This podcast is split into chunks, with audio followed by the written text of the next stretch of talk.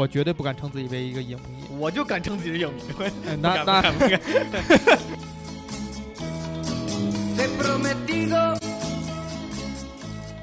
他们就就就嘲笑你们这些观众和其他编剧，就是哥就是能做到，有本事你别哭，哎，有你说不好，有本事你别哭啊！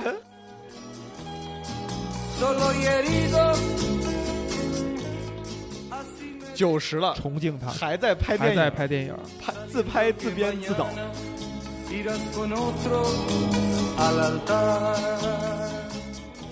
故事本身并没有对我有 尤其的吸引力，啊、它吸引我的地方呢，在于就刚才我们谈到的一点，嗯。这个电影用了一个电影的篇幅，它没有花在讲故事上，它花在素人人物上。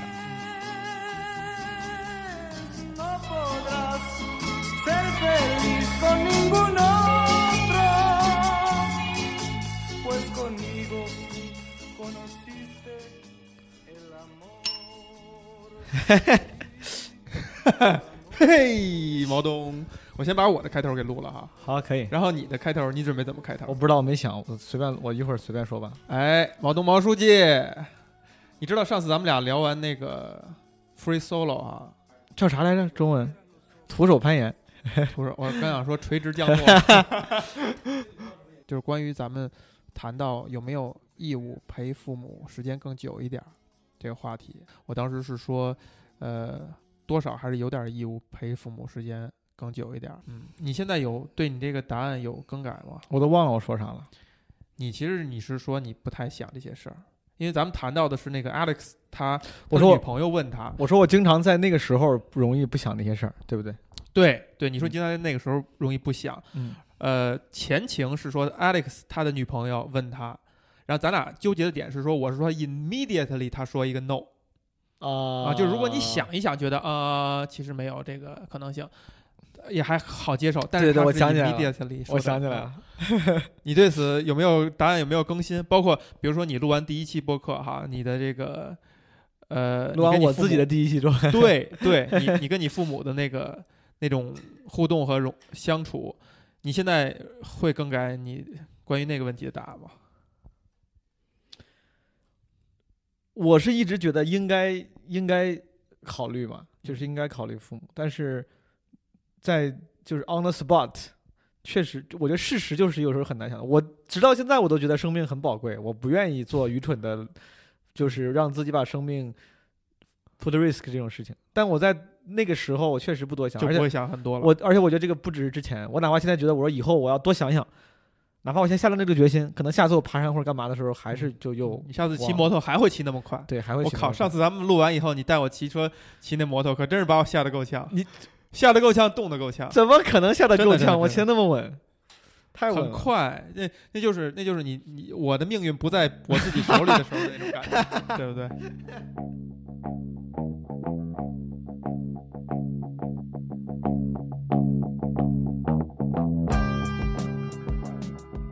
大家好，这个这一期是基本无害和我朋友的一个播客，我们出的联名款。哎，呃，我跟我朋友 Thomas 的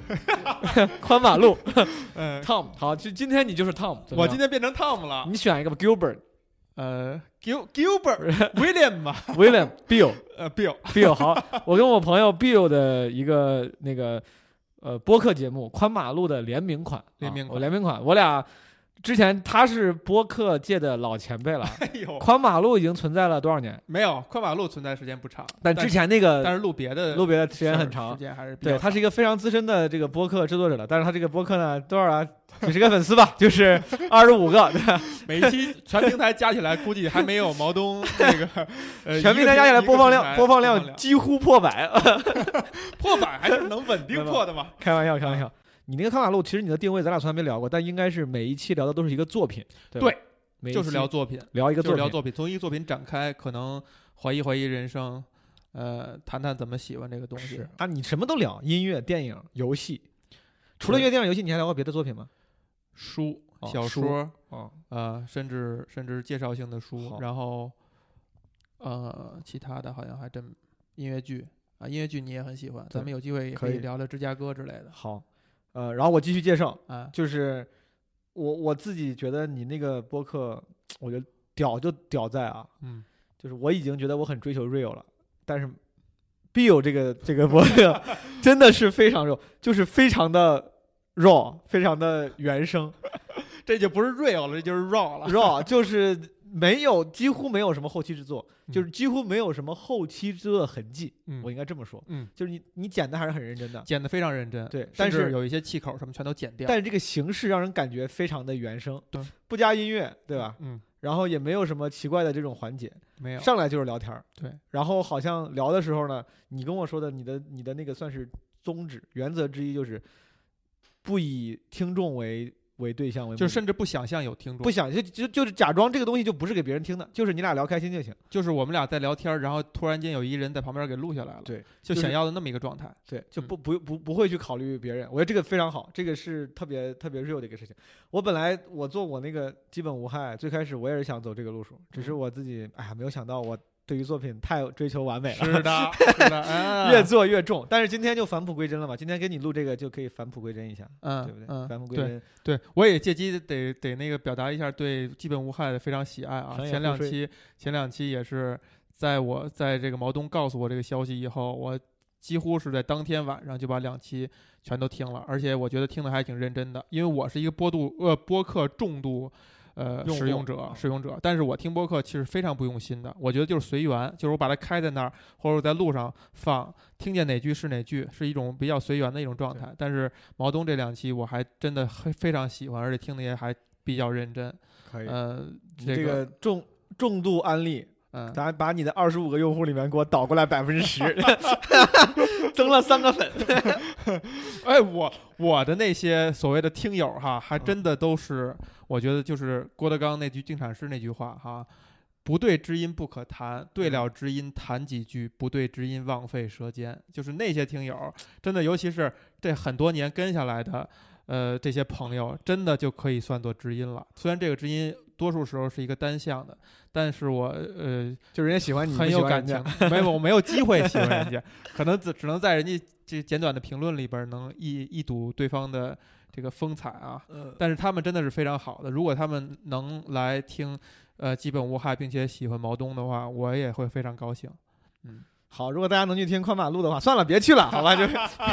啊，大家可以去了解一下这个 为啥就来了？为啥去了解一下？就是后后面我要就是后面我要说的，就是稍微介绍一下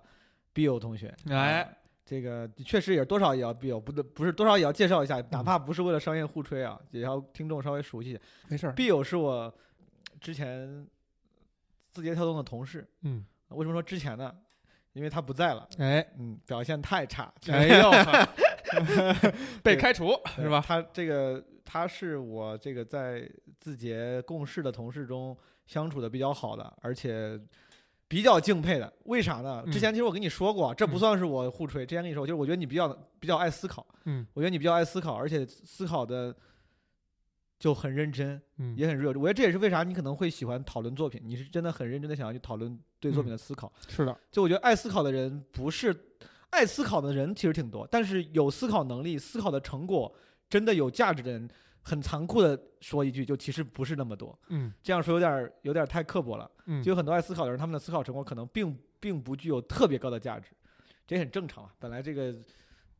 参差不齐。对参差不齐，有有思考能力的人，这个确实是这个有一定比例的。嗯，Bill 是我遇到少有的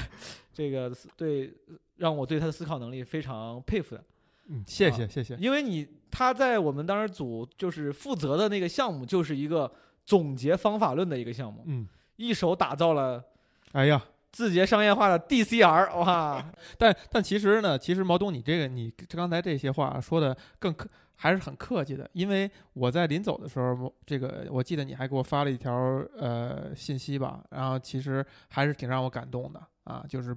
呃，可能可能那些话说的比刚才要更，呃，更夸赞一些，之词，啊更更溢美一些哈。当然，这很很让人肉麻，就不重复了。重复一下吧，我都忘了我说的啥了，别别别别都反正不是真心话，我 我都是瞎编的，你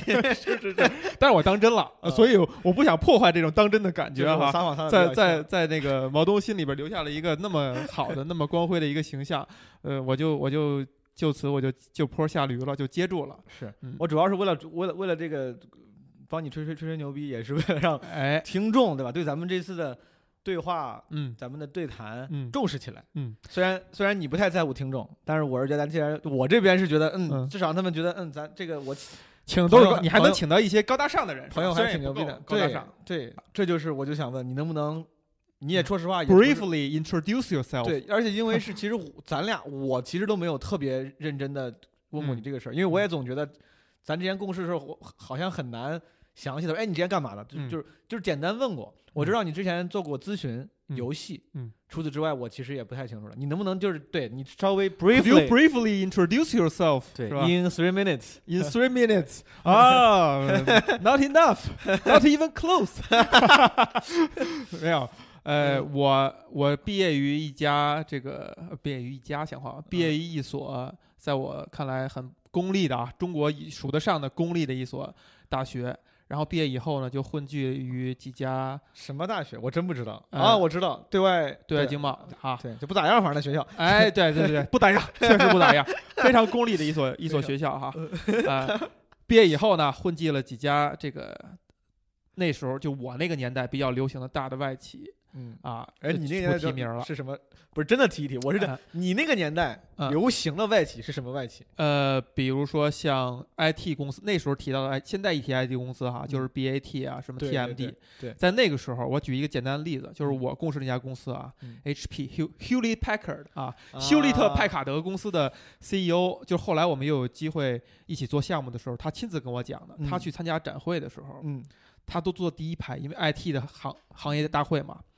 他讲完话以后，他回头一看，在五排六排处坐着一些叫马化腾、张朝阳之类的人，他就他就用他那口台湾口音说嗯，他当时就想，我当时就想，这是这什么公司啊？这些都什么公司？这都什么人呐、这是台湾口音吗？你这学的这是 Bill，你这个是什么水 水平不太行哈。啊？来呃，了，所以说你是在惠普，在，惠做普啊那个时候也是做咨询这个咨询这个行业嘛，哦然后后来到呃一家 Four A 里边的，据说 Four A 公司的黄埔军校那家公司工作的时候呢，其实也是从咨询角度去做的。奥那家公司对奥美，它是以它是以传播见长，但是也是做咨询。再之后，应该零九年左右，我就创业做了一家呃做游戏开发的公司，然后也算是连续创业者吧。到现在到今天我还在做，就是连续创业者，就创业总失败。创业总失败，哎，十多年了，十多年了。我我把我现在把字节跳动那段经历看作是一个我在我连续创业当中的一个小插曲，啊，一个小插曲，就是可能去晃荡了一阵儿。但是我觉得呃可以大言不惭的说，晃荡的还挺有成就的。然后，但是那些东西在我看来就是真的是不足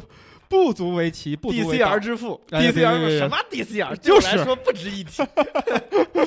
不不值一提的不值一提的事情，我还是更更引以为傲的是我的创业经历，甚至更引以为傲的是我做游戏的作品。就是我最引以为傲的事情，是我走上地铁的时候，我看到一个人在玩我做的游戏。哎，这个我我是真不知道。你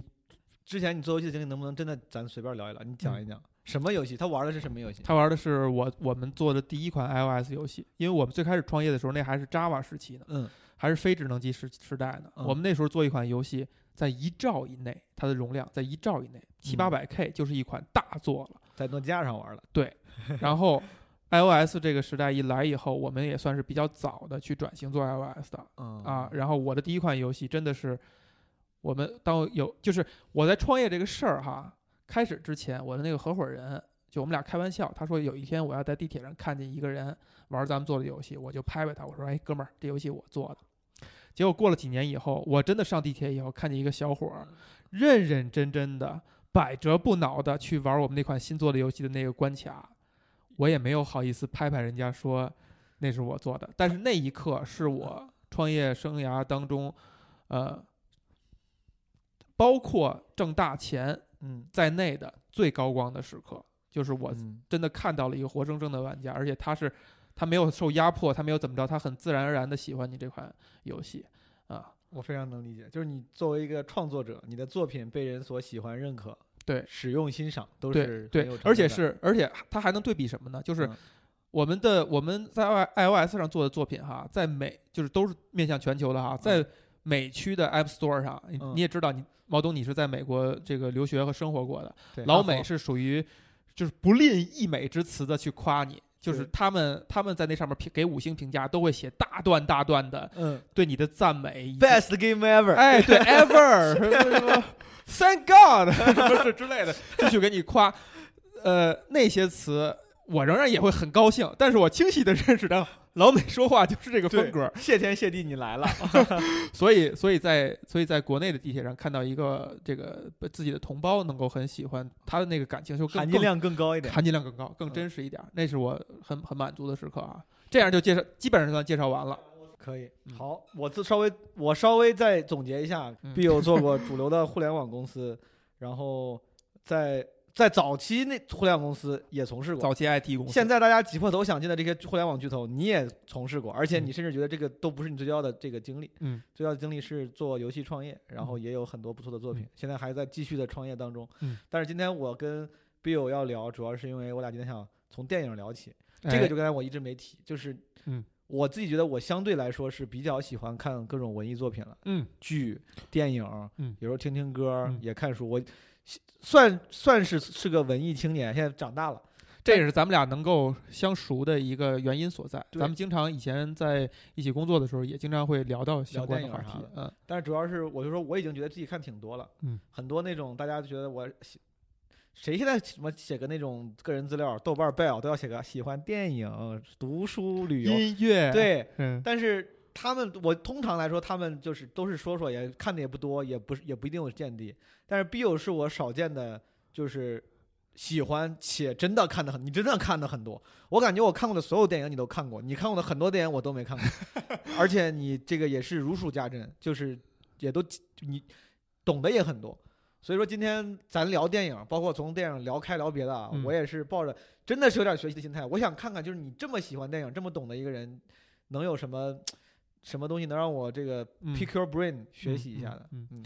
因为有这个算是一个播客制作者的这个职业习惯，所以你刚才说那些话的时候，我一点儿也没敢打断，因为我怕剪的时候不好剪。但是我必须得说，你说，太过誉了嗯，啊！呃，第一没有看那么多，绝对我现在都不敢称自己为一个影迷。你知道“嗯影迷”这个字儿啊，c 嗯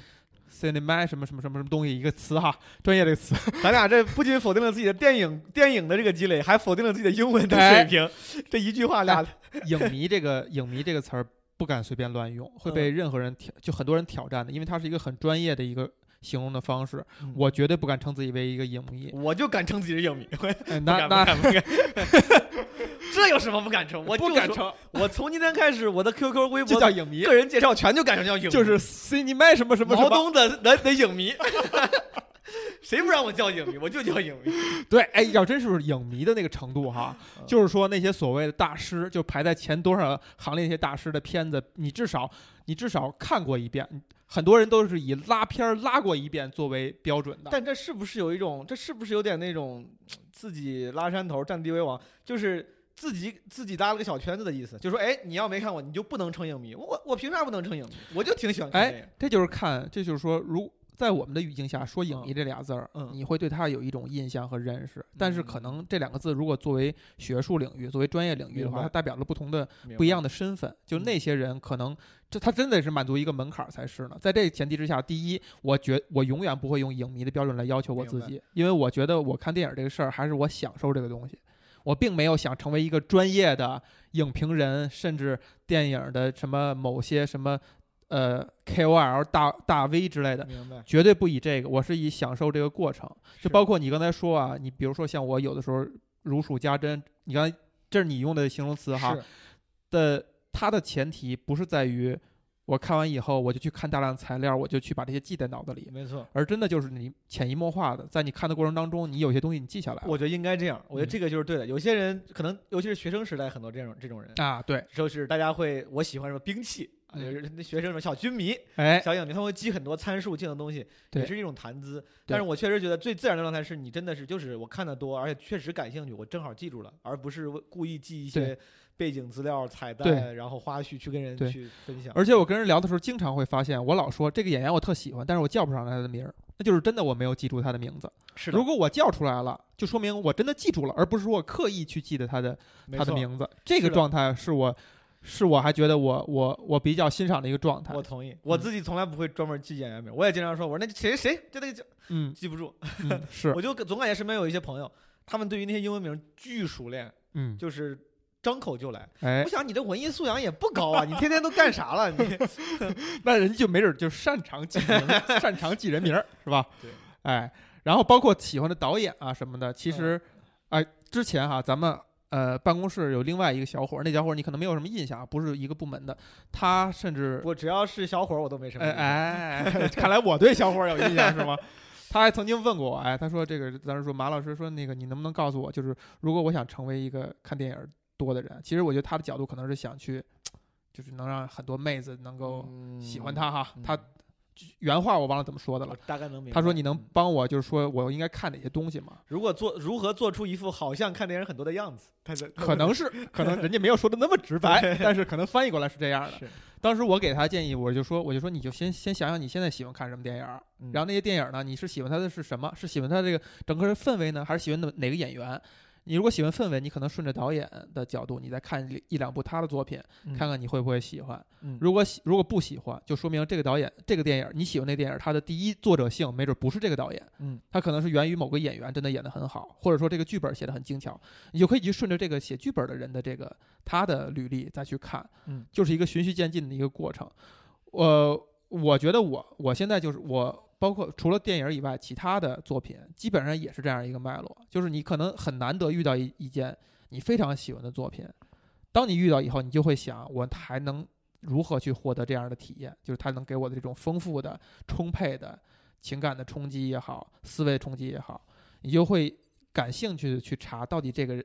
这个作品的作者性是从谁体现出来的，然后你就很很自然看这个人的其他的东西。嗯，我认为这是一个很自然的方式。是的，在这个角度之下，你可能会积累出来一些你喜欢的导演，跟你对路子的导演，你特别喜欢看他的长相的演员，他的那些他的那个魅力特别是你的菜的那些，无论是男演员还是女演员，慢慢的你就会记住这些人。有谁选演员真的是选长就特别长得是这个长相我就喜欢。哎，我觉得哎，真的，这毛东，这个这个确实，嗯，我觉得很多人可能都这样，只不过他是潜意识里这样去做。他们他们他们以为自己喜欢的是演技跟风格，，对对其实喜欢的是奖项。对，而且我觉得在一个这个有一个理论叫金线嘛，嗯金线以上的演员，这不就是冯唐的理论吗？这啊啊 是不是冯唐？冯唐老师的理论哈，我我我我还真忘了是谁了。嗯冯唐老师的理论，就比如说电影这个演技也有一个金线，我觉得过了金线以上，大家都演得很好。嗯但是你为什么喜欢这个人，不喜欢这个人？咱俩当初呃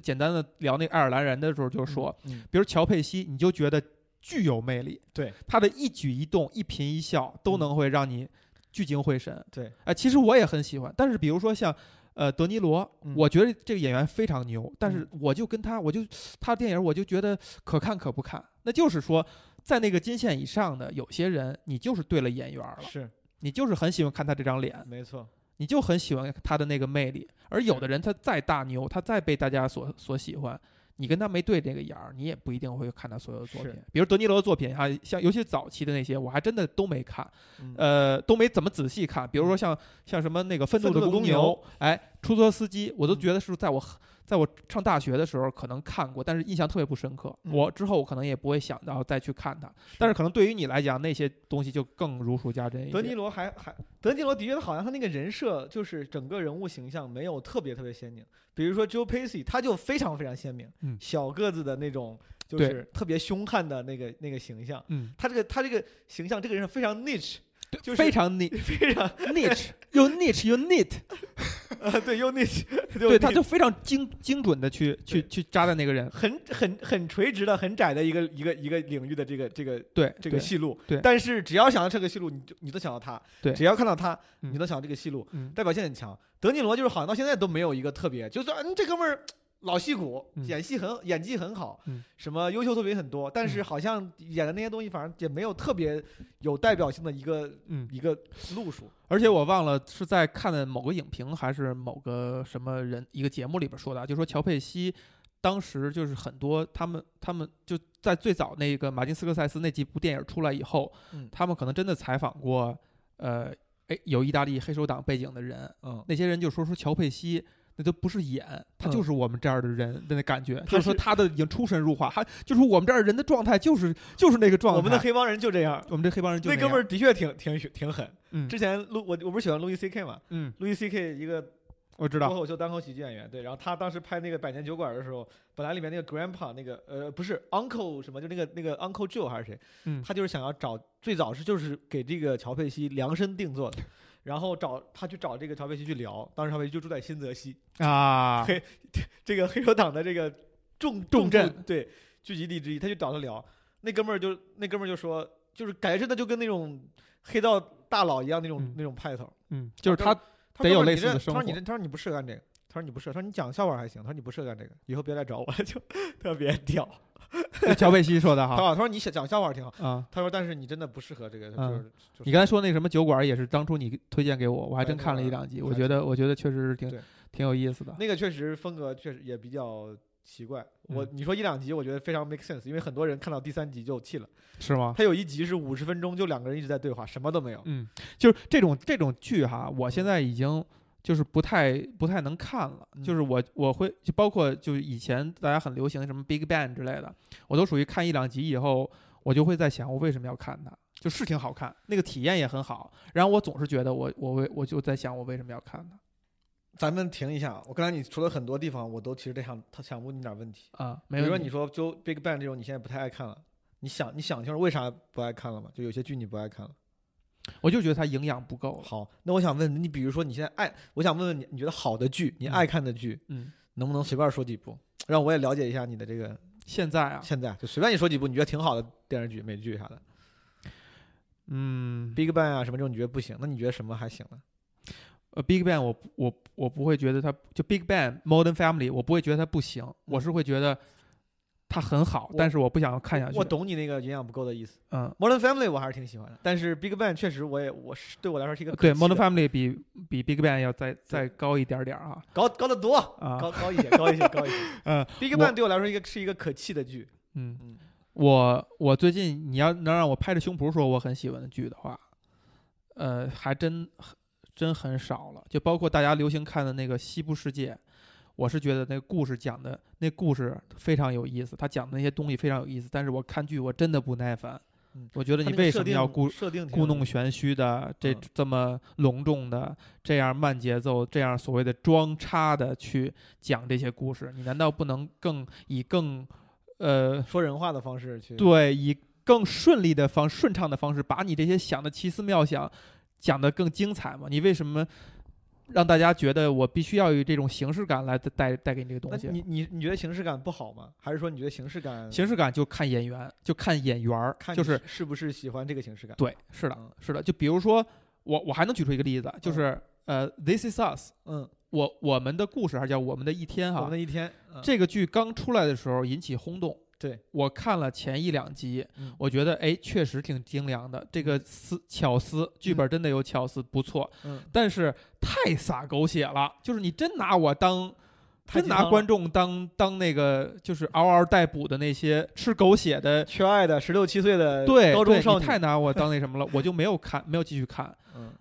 但他出到第三季还是第四季的时候，嗯。有一阵儿我是收拾屋子还是怎么着，搬家还是之类的，我就一边放着那个，我又从第一季开始翻，然后我就真的看下去了。当时我就感觉是说，这个剧你人你让我推荐给其他人，我觉得他可能代表不了我的品味，嗯但是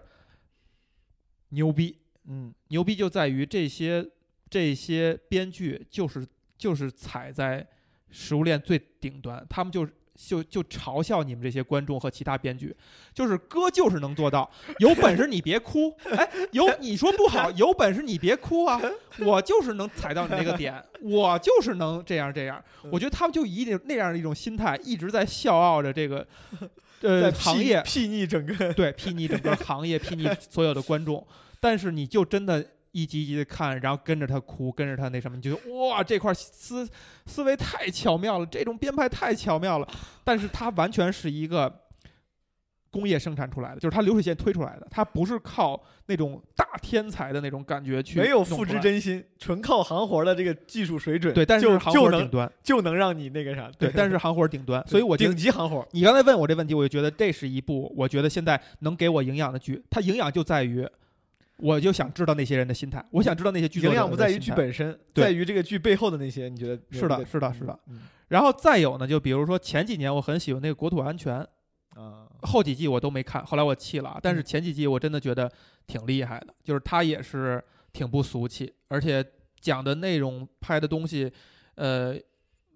高级。它留白的部分很多，作为一个剧来讲，它留白的部分是挺多的。但是再往后看，你就会觉得它会陷入一种自我陶醉，就是我陶醉，我现在被你们看我多多哎多牛，我陶我陶醉，我现在被你们喜欢那些东西，我陶醉你们的一些对这个剧的一些呃解解读解构和嗯。热梗，就嗯。比如说这个女这个女主角哈，克莱尔丹尼斯，在她生命当中，所有男人都是陪葬品等等的，我就陶醉于此。我之后的所有东西，我还是履行这个，我扬长避短，继续讲这个，我继续我继续讲这个，呃，你就会觉得营养又不够了，嗯。就是剧经常会会是这样。还有比如说像那个 Shameless，嗯也是嗯。啊，无耻之徒前前几季我仍然觉得，哎呀，我说这个，当时我跟朋友举例子啊，我说我说 Modern Family 是用真善美讲真善美嗯。啊，Shameless 是用假恶丑讲真善美，嗯，然后 This Is Us 现在我又补充进来了，就是 就是把真善美贴在你脸上，说我他妈就是真善美讲真善美，在你耳朵边一直喊真善美，真善美，怎么地，有本事你别哭，有本事你给我解构了，有本事你别看，你嗯就吃这一套，你永远会吃这一套。就嗯他又翻了，他又翻了一番。明白。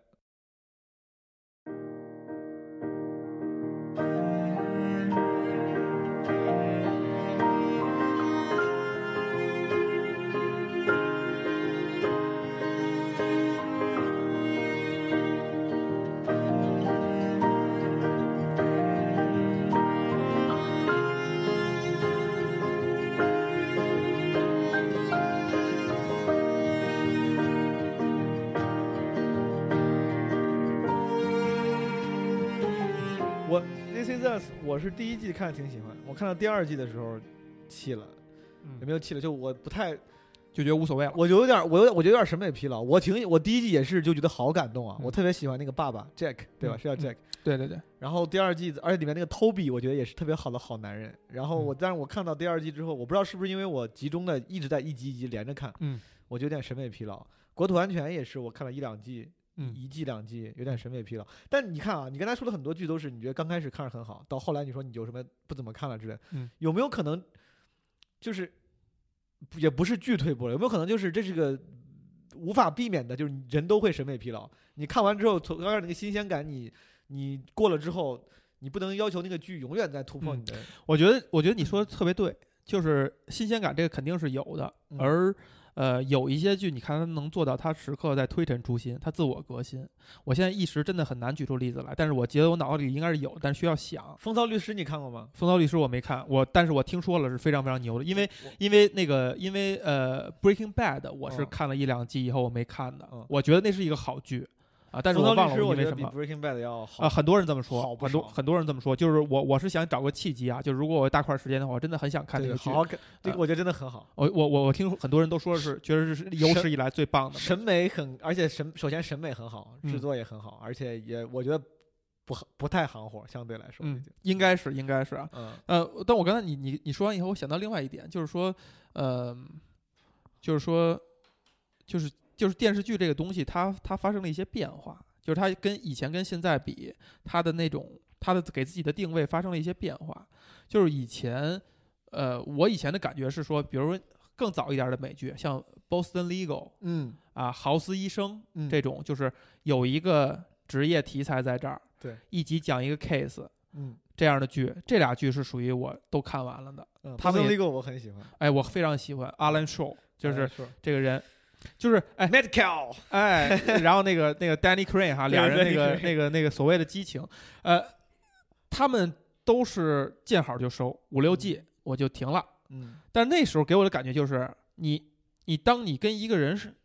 你你树一个人的时候，嗯你是需要美剧这种就是剧的这种篇幅的。嗯就是我们现在想下来，就是 Boston Legal 阿兰硕这个这个人物，当然这个那个演员 James Spader，James Spader 嗯。非常牛，嗯。他是一个个人魅力，就是掩掩盖不住的散发那种个人魅力。当然有他诠释这个人物的这个功绩在，但嗯。更主要的是说，他让一集一个 case 一集 case 这种形式，强迫的你跟阿兰硕这个人物熟悉，把这个人物竖起来，嗯。这个是电影很难达到的，就他需要这么大的篇幅，包括呃豪斯医生也是这样。当嗯这个人物的魅力，他设置的这个魅力足够强的话，你就会被这个剧绑架，你就会一集一集看下去，是。因为你想跟这个人共度更多的时间，电视剧有更多的机会、篇幅和时间去塑人物。一点一点塑塑塑塑造人物。对，而且很多时候塑造人物就是靠细节来的。没错，没错。电，嗯，所以从这个意义上来讲，电 视剧更像那种严肃意义上的小说，就是小说其实故事没有那么重要，就好的小说啊，就有文学性的小说，故事没有那么重要，而是人物是最重要的。是是。我把这些人物塑之前我我看过一个，我这个这还是我不记名，嗯。一个国外应该是诺贝尔什么获奖者，一个特别有名的作家，他嗯当时点评中国小说的时候，他说中国的小说就是他当时就说为啥他觉得中国小说在世界上。世界文坛上那种知名的不多嘛，嗯。他说中国小说特别爱写故事，就是觉得想写一个感人的故事、嗯。悲惨的故事，嗯用咱的那些特别呃主流的，之前有有一些介绍什么反映了整个社会图景的啊故事，嗯但是人好像就是他的一个棋子一个道具，但可能有他说那些就是西方小说里面很多时候大家是他们是在塑造人的，嗯。人塑造好之后，这个故事就顺顺理成章的就出来了。嗯这个就他这句话，尤其后边这句话，嗯已经是一个所谓陈词滥调了，cliche 了。就是比如说爱好文学的人可能都会这样去说啊，但是嗯我倒不，我倒不觉得是中国中美或者中国人跟西方文学的差别，嗯它其实还是一种通俗与与偏更偏艺术的嗯的区别。其实嗯你看，你比如说呃，《基督山伯爵》什么三个火枪手，也是讲故事，嗯，也是讲故事，他的人物。呃也很单薄。这很类型化，就是单薄不单薄咱不敢说，但是很类型化。嗯当然，你也能举出来好的例子，就是嗯塑人物的那些好的小说，当然是能举出来。我觉得这个，这个就是这个光谱在在东方在西方是一样，它是一个光谱，它它有那种做的非常顶尖儿的，就是根本看不起故事的，对，我就要讲我脑子里构想的，或者就比如说赛林格，嗯你麦麦田守望者，嗯那什么故事？那没有没有故事，嗯但是那个人物是让所有人产生共鸣。是的，他赛林格牛就牛在他九故事那些短篇，每一个篇幅那么短，嗯那故事都没意思，但是那几个人物都让你觉得，哇塞，这哥们儿这嗯才华是哪儿来的呀？怎么能怎么能用这么点儿的一个小篇幅就写了这么精彩的一个人？我刚说《风骚律师》，我之所以觉得我还挺喜欢的，就是因为里面那几个人都塑造的特别好，嗯就是呃生动这都不说了，嗯主要是那就是都都很微妙，那些人都很 subtle，就嗯是他能把那个速那个 subtle 感觉还传递的很好，我觉得还挺难得的。因为就就像你说的，很多剧里面的那个人。多少都是有点符号化、类型化的，哪怕是感觉稍微复杂一些的剧，sophisticated 的那种剧，嗯那些人无非还也是英雄，嗯，坏的英雄，对对，，bad 就是就是对，其实就是那个 莎士比亚他规定那什么什么几十种、二十种那个那个人物的那种脸谱哈，嗯。所谓的脸谱。嗯。啊。但对你《风骚律师》这个，我真真的是一定找时间会会看的。啊。好，咱聊完剧，我是因我我在咱所谓进入咱的本来商量好的正题之前，我再多问几句。嗯，你刚才说这个剧，我就问了问你的对于剧的审美跟倾向。嗯，然后你刚才还说这个，呃，每个人都有自己喜欢的可能某个长相的演员啊。哎，我就说到这儿，我随便问几个，比如说你喜欢的演员，你给我分享几个，为啥？呃，金线以上的你喜欢的。金线以上的哈。啊，，我随便问，先我先问几个就是供你启发一下。布拉德皮特。嗯。算比较喜欢，比较喜欢，就是呃，当然啊，最近的，因为我我们我录播客的时候也聊过那个嗯好莱坞往事哈嗯，包括咱俩其实，在私下里也聊过这点呃呃，皮特跟小李放在一起的话，我肯定是更喜欢小李一些。而且小哦李，我有一个非常漫长的一个黑转粉，进而非常粉的一个过程。是有一个成长曲线的。哎，有一成长曲线的，就是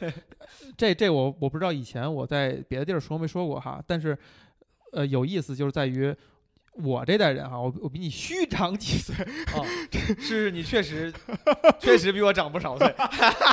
长个二十几岁吧，是吧？小毛啊，对对，在我们那代人，对对我们那代人呢，就是泰坦尼克进入中国的时候，嗯就是正好是我们是情窦初开的时候，嗯你发现班里的女同学们嗯都喜欢一个叫做莱昂纳多·迪卡皮欧的人。呃从男生角度来讲，就会觉得，哎，这小伙儿这小白脸儿有什么的？你看的那些只言片语，凡是踩他的、嗯骂他的，你都会津津乐道。嗯，你你自自然而然的，你就会是一个反这个人的心态。明白。但是当我真正就是比如说上大学，开始就是非常喜欢看电影，看很多电影以后，你看他之前的电影，包括之后电影，你才真正慢慢意识到，这个人不是一个泰坦尼克是他的一个，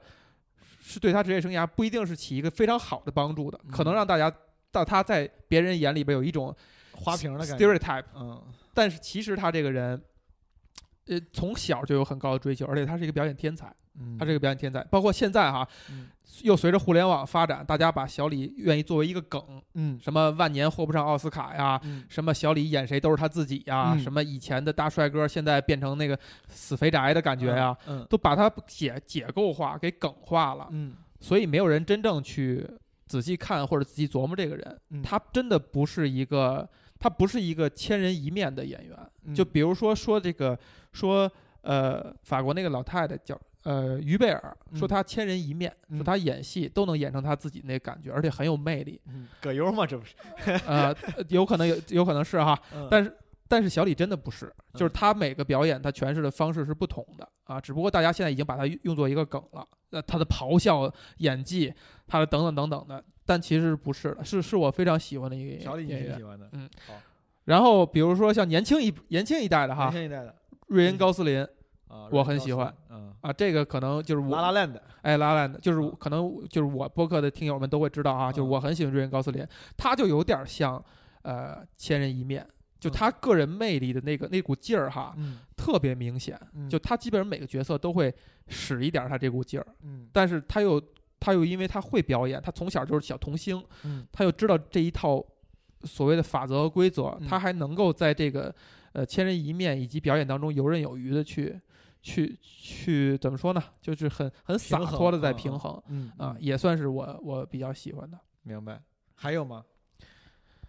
那就不说埃点女演员，埃尔帕西诺喜欢吗？阿尔帕西诺，阿尔帕我所我都是随便问的，我都是随便问的。阿尔帕西诺，嗯还有那个哥们叫啥来着？Gravity 那个呃，桑德拉布洛克啊，不是呃，乔治克鲁尼。对乔克鲁尼。我以前哈，比如十年以前，别人要问我最喜欢的三个男演员，嗯我就是刚才说的这仨：嗯瑞恩高斯林、小李和和乔治克鲁尼。现在没有乔治乔治克鲁尼了。呃，现在我不这么说了，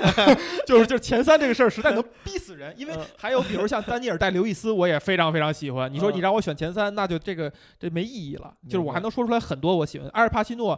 就是他有几部电影我是非常喜欢的，比如《闻香识女人》，我不嗯怕觉得大家觉得俗哈，可但是 呃不可离谁，但是《闻香识女人》是我非常喜欢的，那个挺好。就尤其是那个桥段，他跳舞那个桥段，就是真的是我每次看到那个地儿，我都会我都会再看一遍一。步之遥那个呃，小提琴曲嘛，叫一步。对对对对对嗯对，一步之遥，一步之遥。他那个对他那个他那那个角色，我觉得是因为那个角色塑造太好了。后来这种 Grumpy Grandpa 这个角色也成了一个，也成了一个梗对。但其实，在那个时候还算是没有特别比较新鲜的，对对还是比较新鲜的。的。而且他那个那个电影是一个翻拍片儿，就是他哦其实以前那个故事是是其相当于讲的是那个男孩的成长，然后嗯之后拍的这这一这一版呢，其实他的戏份就更大了。对，就是嗯这个老头儿这个退役军官的戏份就会被放大了。克林特·伊斯特伍德，你你觉得怎么样？你说是他在演员还是在导演？我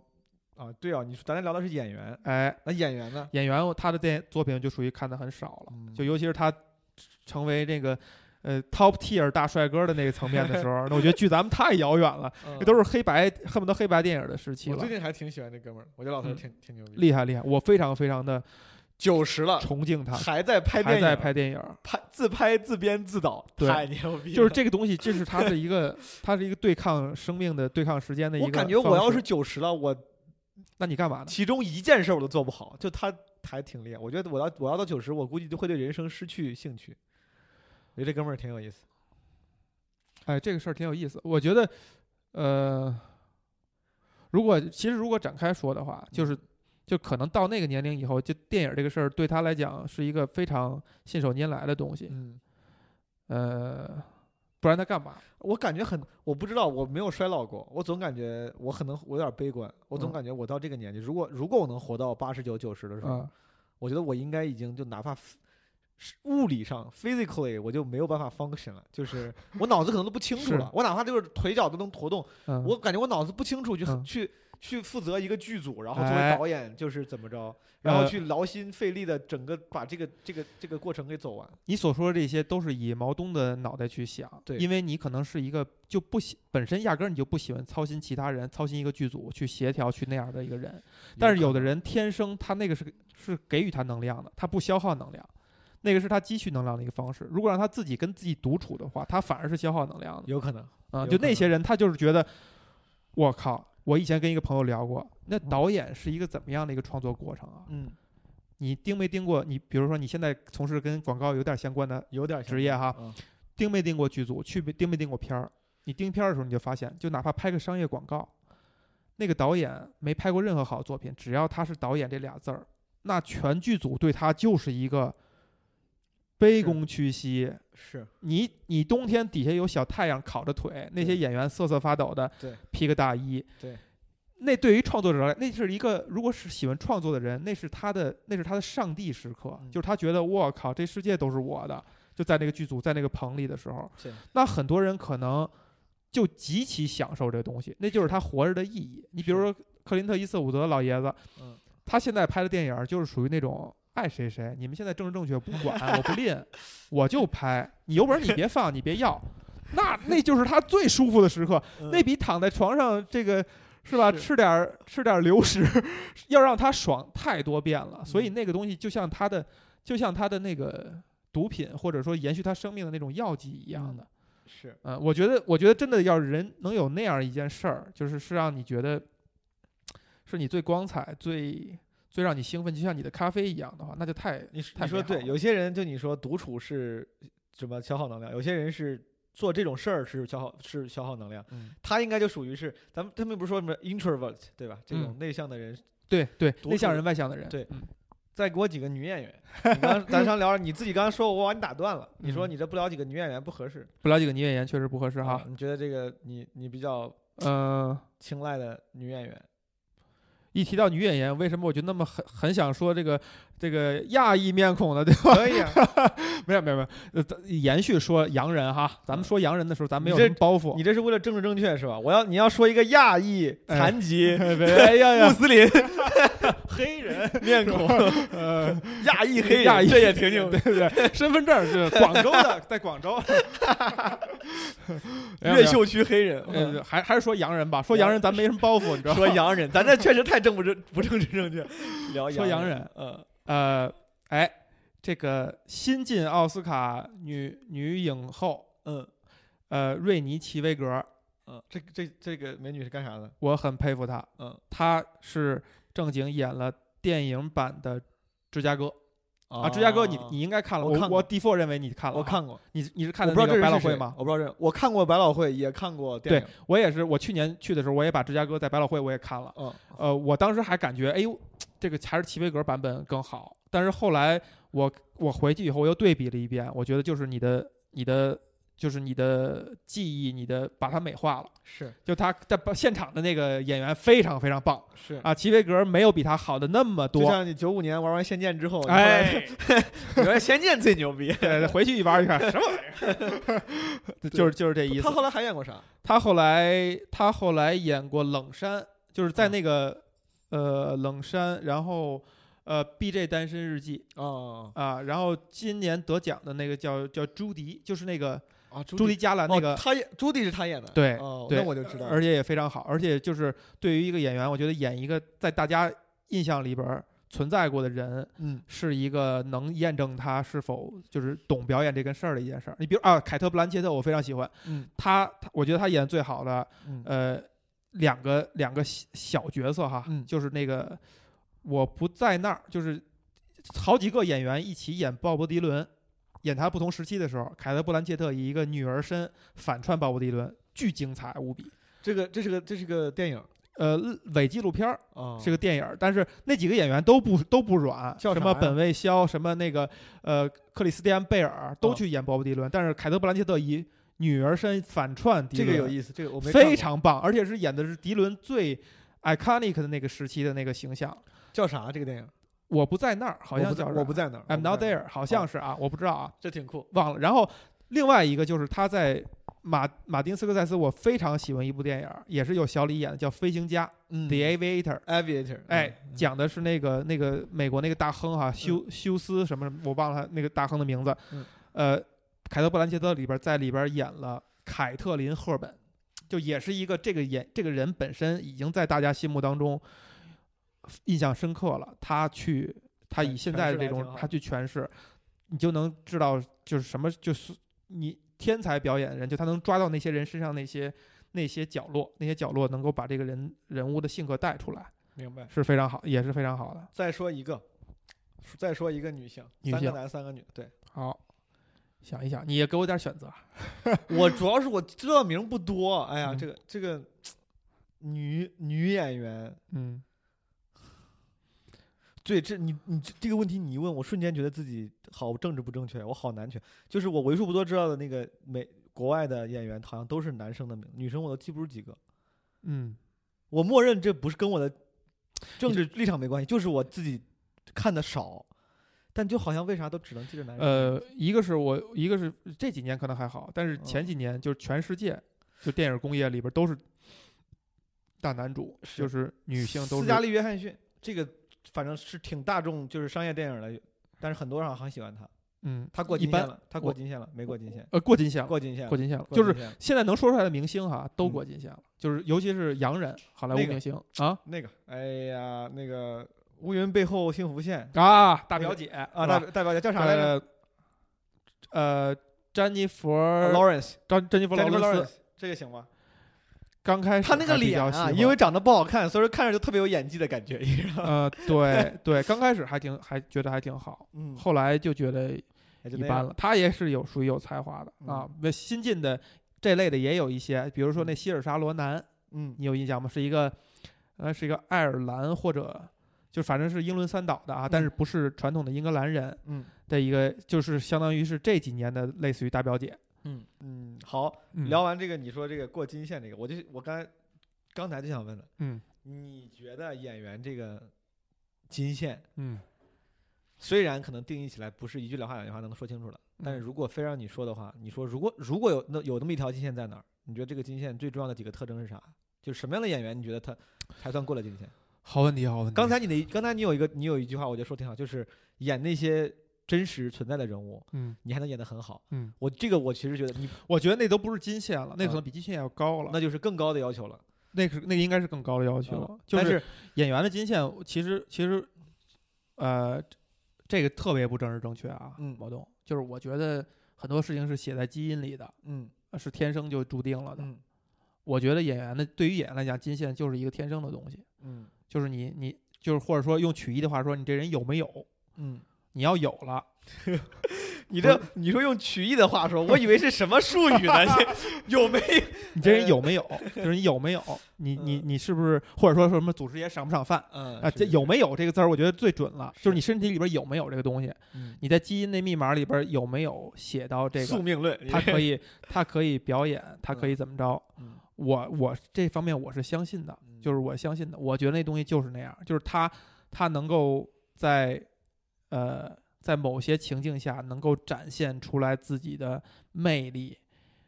吸引人，让人家觉得愿意看他。我觉得这东西可能是一个天生的，甚至是训练不出来的。有没有什么呢？就是你这个你这个宿命论我可以接受，嗯你觉得是写在基因里的，但是写在什么写在基因里的？你说写你觉得写了什么，他就有可能成为一个好演员？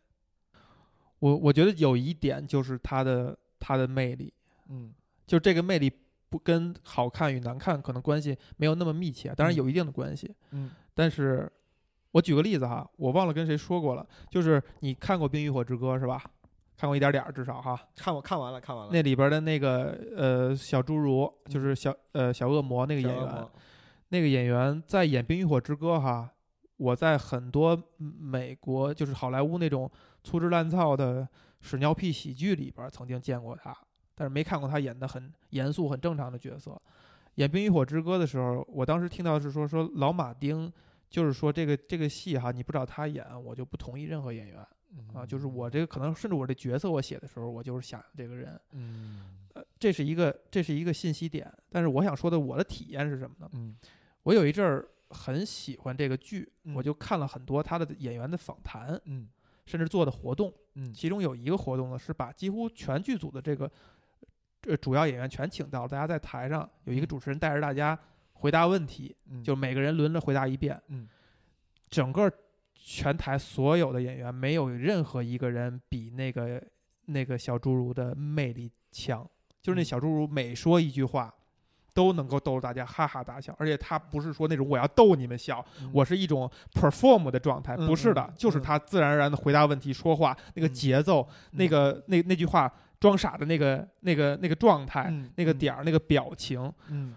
非常非常的有魅力。就是嗯他跟他的美丑没有关系，就是他能他他身体里有那个东西，嗯他知道他什么是 perform，什么是把我的把我的能让你喜欢的东西展现出来嗯啊。至于他演谁，如果一个演谁像谁的人，就是说我能够既能够把我那个魅力展现出来，又能够跟要演那个角色某个点上挂上钩儿，这样他那个角色也让人觉得信服，并且人家也觉得我很喜欢盯着他看。嗯就乔佩西也是这样，就是你说他，你说他有什么表演的技巧吗？嗯我觉得可能他，比如他技巧层面，他不如什么帕西诺呀嗯之类的，就就是，但是他就是他就是骨子里那魅那个眼神，嗯他可能眼睛就是稍微动一下那个光，那个眼神就能让人觉得，哎呦，真有魅力，这个真真细琢磨，真精琢磨，这个眼神真精琢磨，就是你眼睛，你眼睛能不能传递出来你你那那内心里那个东西明白啊？这这个魅力绝对是绝对是特别特别大的一点，就对于演员而言，就包括比如说毛东你，你脱口秀你说的好，你在台上的时候，你你确实就是会有一个发光的状态，你自己也能感觉到。就是在某些时刻，讲的好的时候，在某些时刻你的发发光，有某些时刻你我就能感觉到你冷是场的时候有点儿有点不自信，有点想收一点儿，或者说你嗯刚开始这个冰没破的时候，嗯可能会有拘谨，嗯就那个东西就都是，它你说你能解释出来是什么？是解释不出来的，嗯它就是一个状态。是嗯。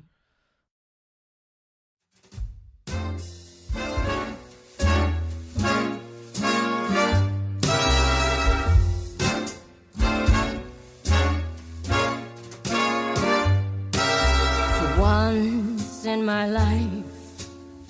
I have someone who needs me. Someone I've needed so long. For once in my life, I can go where life leads me. And somehow I know I'll be strong. For once I can touch what my heart used to dream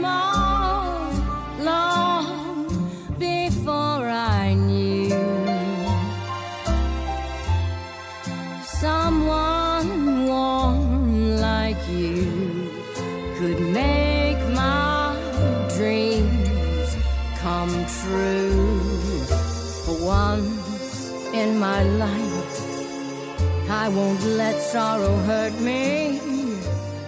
not like it's hurt me before.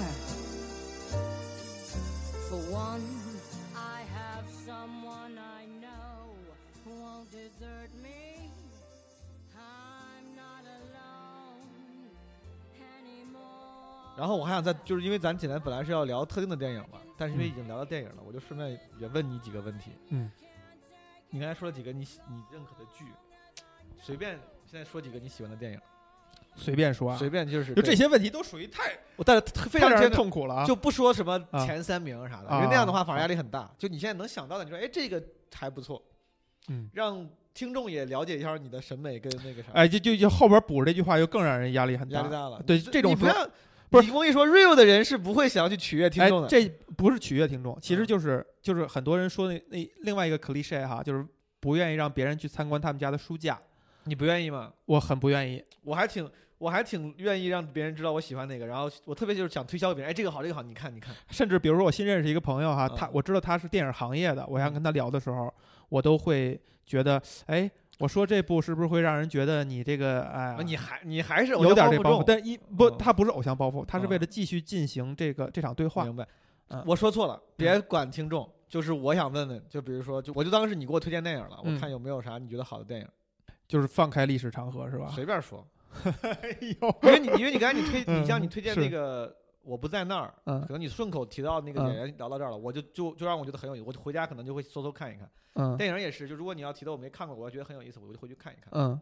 呃，得有点线索。你比如说，我我们拿我们拿那个过去的那届过去的那届奥斯卡来举例子啊。呃，我我当时把它排到前几名的，就是《好莱坞往事》，这嗯首先我是觉得很棒的。嗯，然后还有啥来着？一九一九一七，你后来看了吗？看了，看了哈，你觉得如何？我看完之后才我才去看影评，我可能是我太不敏感了，啊，说这个是长镜头，我的，不是。嗯，那我说明你不觉得它镜头感非常强？那我说明我观影的时候我没有注意，说明那说明这个长镜长镜头用的非常的自然，就哎我都没有注意这个事儿，我没有注意这个事儿，我就我就看电影。但你没觉得很奇怪、很蹊跷？对？就是就比如说因为因为一镜到底这种东西，它必须要在很早的时候让你意识到这一点，因为这是他形式的一个意义。就是在战壕里面跟拍跟着走这个，我啊等简单感觉到它，但是我因为我从来没有人跟我说这是长镜头，我真的没往这边想。比如说很有名那个那个日本的，是叫三谷幸喜对吧？啊，三五信息啊，就那个机场那个大空大空港，对，然后嗯包括什么摄影机不要停，哎，这种都属于是我能明显的感觉，哪怕你没有人告诉我他用了长镜头，一镜到一镜到底，嗯我看的时候，我这个形式感就会就会就会蹦出来，有个东西蹦出来，你看我的形式跟别人不一样，嗯会让我注意到。嗯我我并不觉得这一定是个 necessarily 是个好事儿，嗯就好像别人说说为什么 Mac 这电脑好，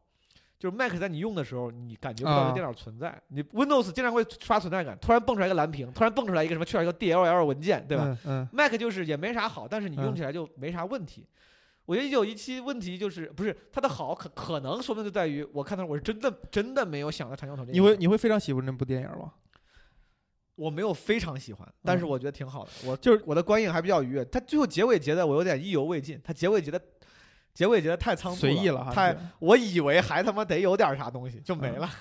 哎，这个电影，这个电影是一个小的分水岭，就是可能很多喜欢电影的人哈，嗯就会觉得没那么了不起，嗯。因为比如说一镜到底这事儿，前几年那个，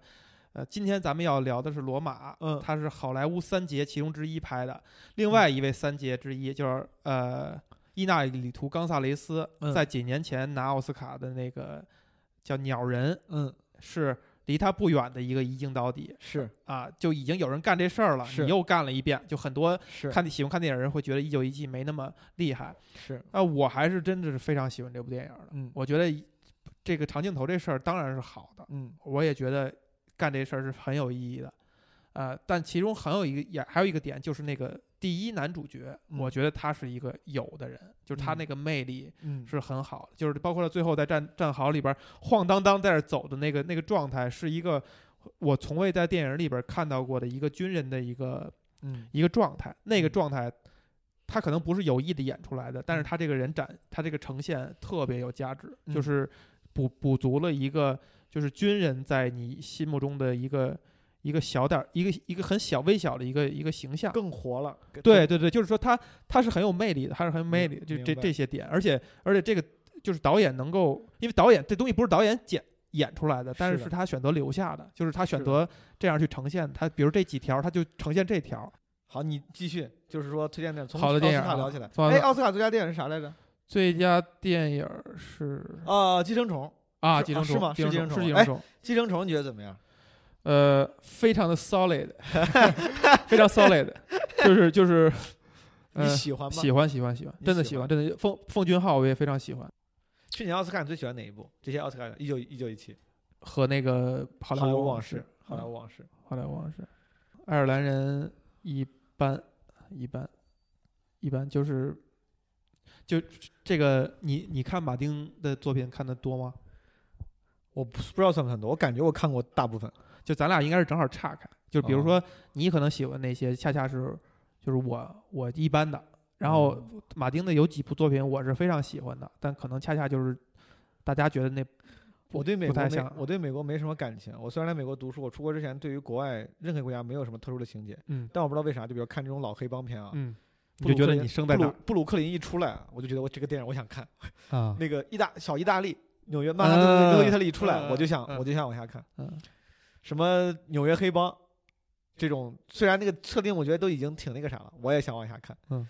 教父这种什么美国往事，美国往事，我就我我高中时候看过好几遍，每遍其实看完都不太清，我觉得讲挺乱，但是我就想往下看，我觉得挺、嗯我觉得挺酷。哎，这就是电影的一个好处，Old Fashion 的古惑仔，这就是一电影的好处，这就其实就是嫁接到哈，咱们今天本来想聊的这电影，咱们今天想聊的电影叫《罗马》啊，罗马罗马，嗯，对我来讲就是你刚才形容的，你看那几部美国电影那感觉，嗯，就是你就是想把它看下去。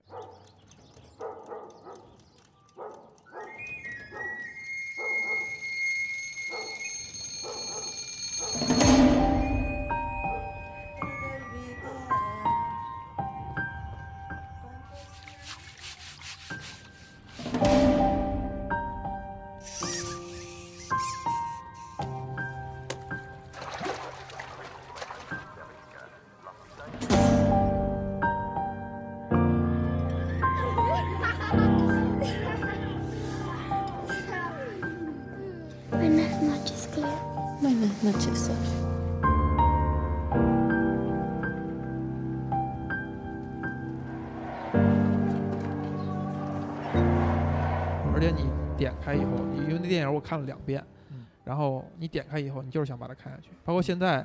比如咱们要聊这个事儿，我想回顾回顾，嗯我也是克，因为确实时间有限，我也是克制的就没有继续看，但是我嗯还是又、又看了又看了看，就是它，呃，这个电影就让我在想，就是我们看电影的时候，我们到底我们到底是在干嘛？就是在在看什么？当我们看电影的时候，我们在在看什么？就 村上春树啊，呃，为什么呢？就有一个大前提哈，嗯我最近我发现我看不太下去电影了，我更喜欢看那种就三五分钟讲个电影，讲一故事。嗯，当然可能他们讲的也都是属于那些电影，可能他放那儿你也不你也不会看，就跟咱们刚开始说的，就可能它不太有营养了，嗯就你你看不太下去了。但是呢，你觉得三五分钟看个讲个故事，哎，有点新鲜的还行，没新鲜的这三五分钟好像也不太可惜。嗯啊，但是像罗马这样的电影，就属于是，呃，你让你让那个三五分钟讲一故事的人讲他，他不知道怎么讲，或者他不知道我我这故事我怎么怎么给他抽象出来，嗯呃，而且这个东西是属于是你要你要一分钟一分钟的把它看下来，你才能够获得的那个感受和获得导演的那个东西，就这个可能才是就是我现在觉得是看就电影的意义，就是它可以它无法被取代的一些一些意嗯义。嗯，你我不知道你看完以后，你对这个电影是一什么感觉？我感受一般。你感受一般？我今天之所以来聊，嗯也不是为了假装对这个电影很懂，我是就想看想也想从你这儿感受，就想听嗯听为啥你觉得好。我我觉得这个电影很美，嗯画面很美，而且就是非常惭愧的，就是我我用那个摄影那个 app Normal 嘛啊，Normal 跟 Normal 之前跟他们合作出了一个罗马那个调色的一个滤镜，啊！我觉得它那个画面色彩风格其实是先于我看电影我就我就知道了，因为我老用那个滤镜拍拍照片，然后这一次我用这个看电影，我会我才觉得哇，这个它这个调色调的真的很很好看，嗯黑白 HDR 的感觉，感觉是黑白 HDR、嗯流动的黑白的诗，哎 但是我就看这这个我觉得很美，但这个故事本身我没有觉得不好，我也我也没有我也没不是没有看下去，嗯。但没有那么大的震撼，嗯，就是我没有达到你那个就是可能想要去反复去看那个感觉。嗯。就这个故事我也看进去了，讲这个保姆以保姆为这个线索，可能嗯。串、串了这么一个一整个电影，嗯。他如何被人欺骗了，然后主人家发了啥，但是就我看完我就看完了，我就啊挺好嗯，就没有特别大的那种就震震动和。和其实你如果感受一般的话，咱俩这个聊天哈，容易陷入一种呃相互证明或者相互抬杠不用。我想问你，我不会，嗯我不用抬杠，我想嗯问问你，我想嗯了解。但是确实我感受一般，我确实感受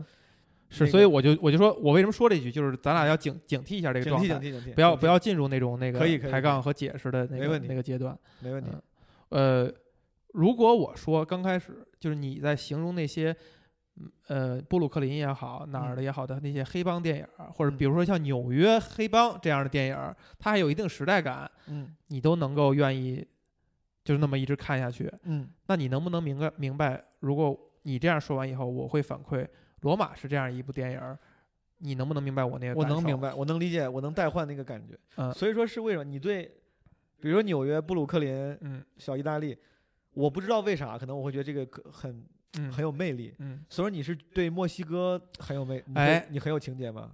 真的还就是在这儿，就是啊我以前其实对墨西哥了解非常非常有限，非常一般。嗯啊，也去过几次美国，其实对墨西哥对当地的墨西哥移民的印象不能说好，也不能说坏，就还不嗯错。嗯但这回就这回看完电影以后，我发现那个东西特别迷人。嗯然后再加的额外信息呢是说，我去年去去美国的时候，我跟几个朋友一块儿去墨西哥玩了一趟嘛。呃，在玩之前，我甚至就产生这种感觉，我说我是不是一个精墨儿啊？就是 精神墨西哥人，就嗯那感觉。因为我呃我的朋友都知道我不吃香菜，就一点儿也不吃，就嗯特别反感那个味儿。嗯，但是我反而特别喜欢吃 taco，嗯而 taco 里多多少少都会有点香菜。我发现对 taco 里边香菜，我居然能接受。当然，可能比如说墨西哥的那个，真正你在北美大陆上吃的那个 taco 放的香菜，哈，跟咱们国内那香菜可能不是不是一个东西。啊所以说你对你对罗马的爱，相当一部分是出于你对墨西哥的情节，对墨西哥的一种好奇，好奇。我觉得是有这个这一点的。另外，另外这个对于这个导演的好奇，肯定也是很大程度上一部分。这这个是一个很大的一点，就嗯是你就是相声界有一种话哈，就是说他是张着嘴去的，就是他嗯去，比如说他们去看某某某相声大师的作品，嗯，某某相声大师的作品，他就预想着我去我就能哈哈大笑，所以可能他就是张着嘴去人家现场，人家但凡说一个笑话，其实这包袱抖得也一般，他也会哈哈哈笑，因为他是张着嘴去的，他带着这种笑的预期去的。嗯，而在这前提之下呢，这个导演其实就是相当于我是张着嘴去的，嗯就是对他的作品我非常的坚信，非常相信，而且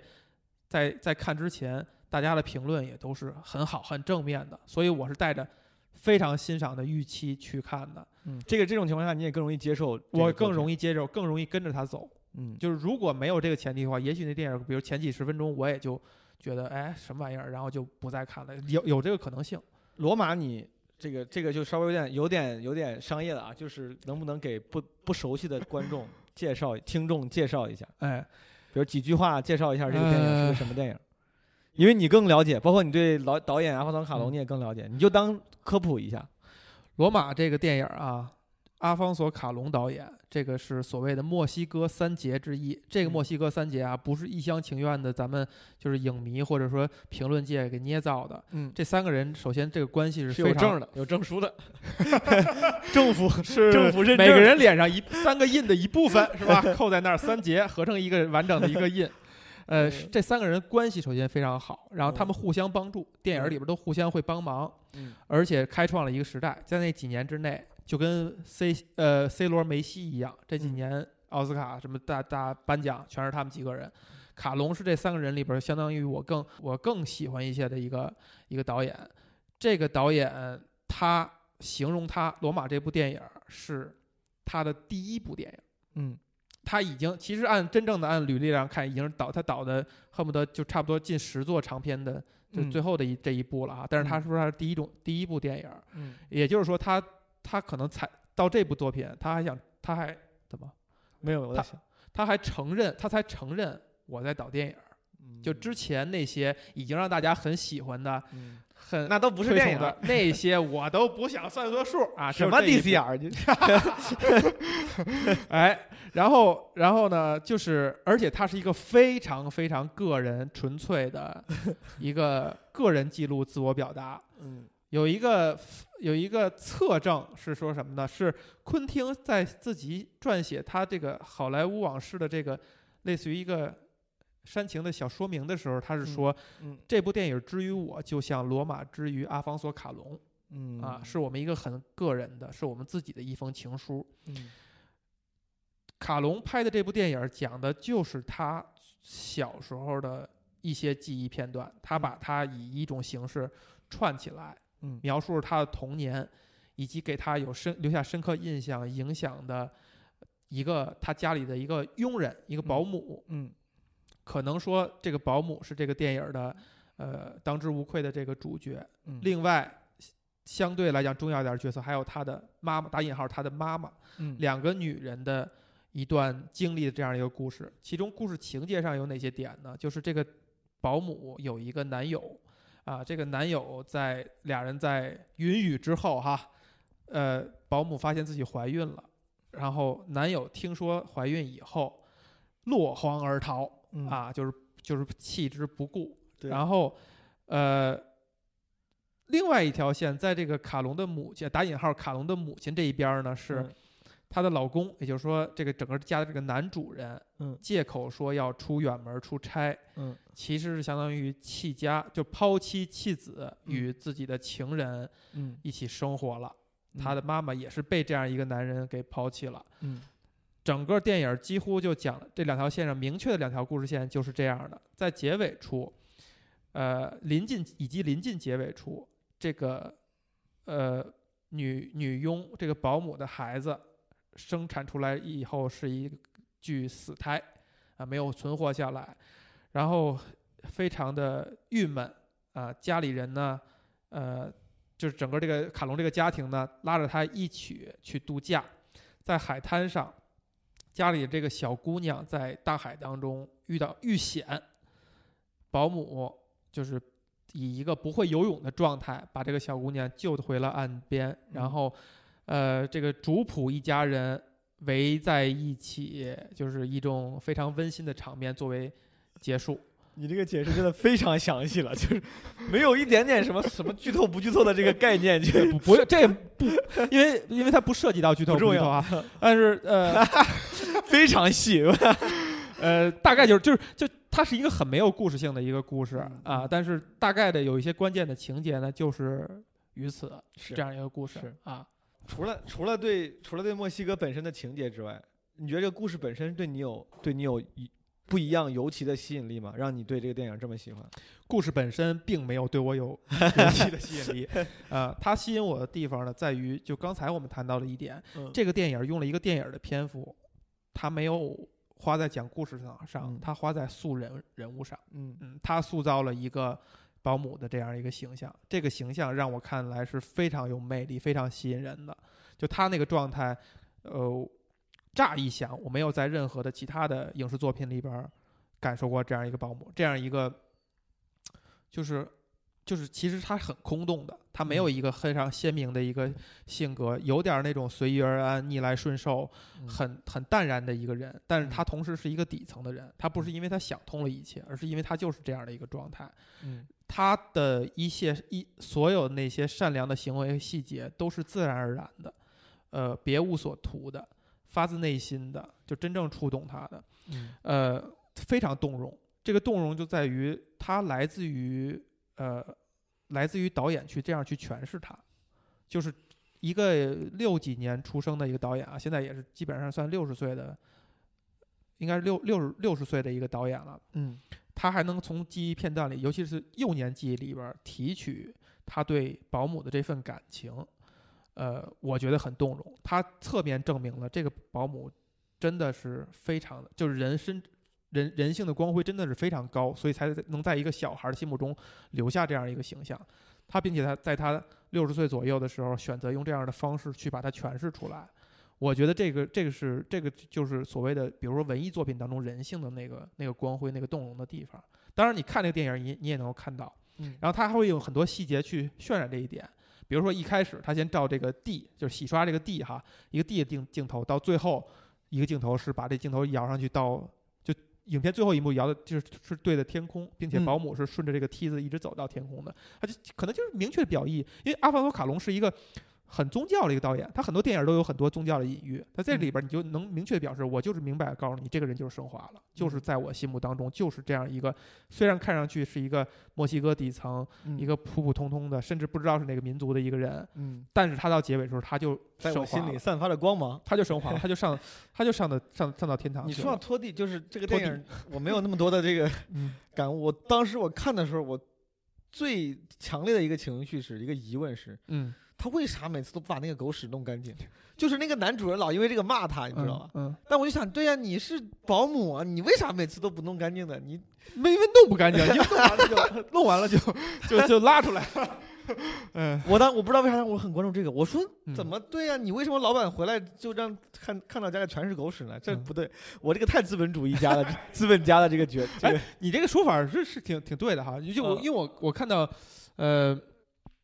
就首先首先他讲的这个地区哈，就属于嗯罗马这个地区，就是嗯算是墨西哥城里边的一个富人区，哎富人区，一个嗯就是比如说偏高尚社区资产阶级的一个、嗯一个社区哈。嗯然后你看到这个电影里边很多细节啊，讲的多多少少讲了一点儿这个阶级之间的一点儿伪善嗯啊，就是我也对你很好，我们嗯也是一家人。嗯，啊，你现在心情不好，咱们一起去旅游。其实他是想是说，你得帮我带孩子。不是平等的好，是对另外一，种我是有所图的，我嗯是我其实是有目的的，嗯，甚至说打引号政治正确背后其实是有一些非嗯常非常精致利己的目的的对，啊。对，呃，很多人在很多也有一些这个这个喜欢这个电影人在说这个点，或者喜欢这个导演的人在说这一点，说你卡隆，你其实你就逃逃脱不了你那个富裕家庭出来的人这颗心。嗯。就是你拍这些拍这些东西，你想讲一点阶级之间的矛盾，这些东西你拍的不疼不痒的，啊，你你没有力度，对，富人，我感觉这个中产阶级，嗯。或者是呃比较靠上那个阶级，嗯对于穷苦大众、底层哎大众的那个很多那种情绪的动容跟感动，就是带着优越感的一种就是所谓的克奇嘛，就是之啊，前那个，克奇，就是有点克奇那个感觉，说哇他们好惨，就是当然这个是很美好的情绪，你你你嗯。这个初心肯定也是一个美好的情绪，你也嗯。不是为了故意装或者之类的，嗯。但是有时候就是会让人觉得啊，就你说什么不痛不痒，或者是有一种自我感动的那个在在里面对对嗯。但这个是我恰恰说的，就是说在这电影里边儿，他还这个导演还真的没有这么去做嗯。啊，他你他能够让你看到那种，就比如说有一点点伪善，比如他拍自己母亲哈。如果我们就像包，比如毛东你做的那个，你做的那期播客啊，嗯你一定是非常非常温暖、非常爱的去去去剪这期节目，嗯就他他能把这个感觉传递出来，因为嗯你只要是怀着爱的东西，你留下来的素材就是能让你有这个感觉的。嗯我觉得这导演也一样，他能够让你留出来的素材是，并没有很喜欢他的妈妈，或者说他会把他妈妈身上那些做的不好的地方，对下人那些那些有可能直接流露出来的那种凶凶一点的那种劲儿，比如自己受受苦了，自己在老公这边受苦了，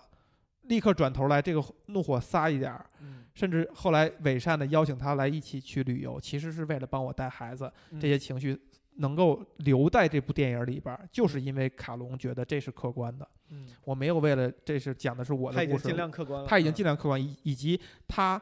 他是他是一种审慎的态度去看待看待这些这层这层关系的，嗯但同时它又是非常呃柔软、非常美好的。这就跟这个电影的名字，大家都都说这个罗马倒过来就是西班牙语的那个爱情嘛，爱爱嗯爱嗯不是爱情啊，爱嗯爱嗯 amour，就是嗯它其实是一种特别特别柔软的东西。它嗯它对一切就是就是包括它里边拍了墨西哥的那个就是所谓的历史上那个暴动啊那些运动的时候，他也没有下很狠的笔，就是还是很很模糊、很朦胧的，很或者你就说就是很带着爱意的去看的。嗯就这个就是就是传递的情绪，就是一种你我不知道你去墨西哥玩的时候，你有没有感受到，嗯就是那儿的人就是那种有那么一点逆来顺受。他妈抢我抢我的手机的时候，他